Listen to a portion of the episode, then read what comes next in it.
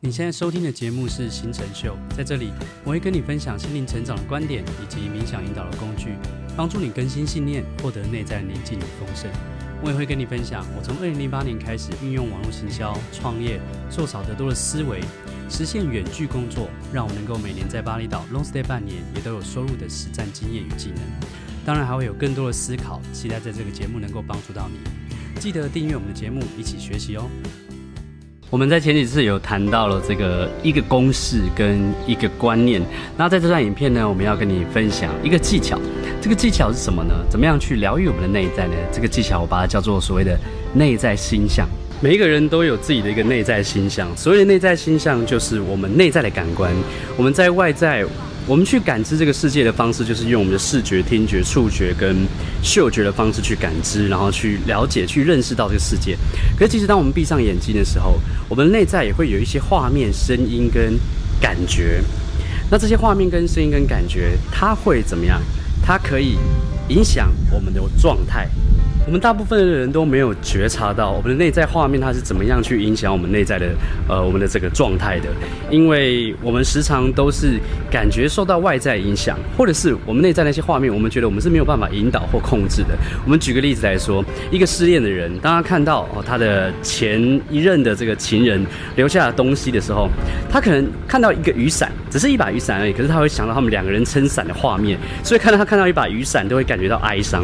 那有的时候呢，如果我们内在、我们外在没有看到任何的一些事情，可是我们内在啊、想到我们在前几天可能看的恐怖片，我们就会感觉到什么？我们身体会感觉到恐惧或是恐怖的感觉。即使呢这些内在画面，我们会说服我们自己，这些内在画面是假的，是不存在的。但是呢，我们的身体还是会有反应。大多数人都没有去觉察到我们内在画面是怎么样影响我们的身体的。有的时候，当我们想要恐惧的画面的时候，我们的身体是真的会有恐惧的感觉呈现。比方说肩膀紧绷、心跳加速。而当我们想要快乐的画面的时候，我们的身体也是真实的会去呈现的，那个状态是会改变的。比方说，我们的身体会感觉到轻松放松，或者是我们嘴角会想要上扬。我们内在的心象是可以影响到我们的全身的状态，是真实的会有影响的。哦。刚刚外面太阳有点大，所以实在太热了，所以剩下的东西、剩下内容我回来在这边再跟你分享。我们刚刚讲到这个内在心象，那内在心象会影响我们的状态，它跟我们的身心的状态是有连带的关系的。我们很难。一直不断的对自己说肯定句，比方说，当我们负面情绪来临的时候，当我们内在有恐惧的时候，我们很难一直用肯定句告诉我们说不要怕，不要怕，不要怕，或者是我们一直用肯定句告诉自己说快乐起来，快乐起来，快乐起来。可是，在那个时候的同时，我们内在的画面却都是带着恐惧、跟不安、跟焦虑。内在心象它有很多的功用，比方说，它可以回忆。当我们在内在里面看到过去画面的时候，很多人就会陷在过去画面里面了。可是，如果我们带着这个觉察去看着过去画面，其实我们是可以从过去的画面啊、声音跟感觉去学到一些东西的。我们内在形象它有另外一个功用，这个功用就是怎么样？就是可以去想象我们的未来。所有那些创作者、那些作曲家，就是那些创业家，或是那些画家，他们都会在内在有一些画面之后去把它创作出来。那事实上，不是只有那些作曲家啊、创作者或者是创业家，不是只有创作工作者，他们才可以运用他们的想象力。其实我们也可以针对我们的人生去运用我们的内在形象，去想象未来我们想要完成的画面，想要完成的梦想是什么。而我们的内在心相呢，它也有另外一个功用，就是可以帮助我们去接收一些灵感。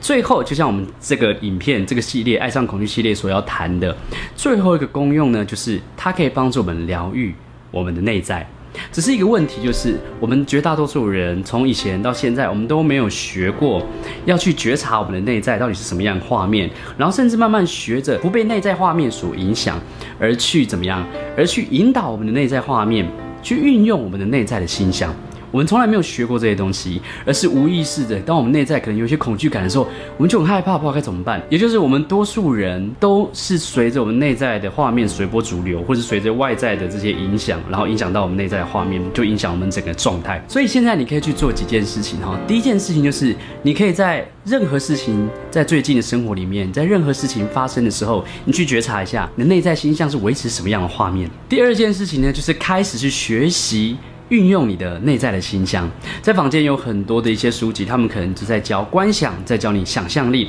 这些观想跟想象力都是在教你怎么样运用内在心象的一些书籍。但是重点是你去看了这些书，你有没有真的去练习，还是你只是光看文字，然后我们觉得我们懂了，但事实上没有透过练习，我们内在是不会真的有很深的去体会的。第三个，你可以去试试看，在我们的这个网页下方有一个简单的冥想的连接，这冥想连接可以让去体验关于运用我们内在的星象，运用我们的想象力，我们如何去面对我们的恐惧，如何去跟我们的内在去做沟通，去体验一下那种感觉，好吗？如同我们刚刚所讲的，内在星象它有非常非常多的用途，而其中一种就是在我们疗愈新生里面所提到的，去跟我们内在的恐惧去沟通，去跟它共同相处，并且去找到我们内在的恐惧所要带给我们这些礼物。好，我们来总结一下我们在这三段影片所讲的，我们讲了一个公式，这个公式就是受苦等于痛苦乘上抗拒。我们讲了很多无效的策略。第二段影片，我们讲了一个观念。不要再去想消除我们的负面情绪，而是要去了解如何学习去面对恐惧的一些方法，去疗愈我们内在的一些方法。不要太快的就想要逃离那那份痛苦。事实上，你的所有的梦想，在你扩张了之后，在你可以让你内在容量扩大到包容那些痛苦之后，它就会慢慢的去实现。第三个，我们讲了内在心象的一个技巧，希望你可以下载我们这个简单录音去做练习哦。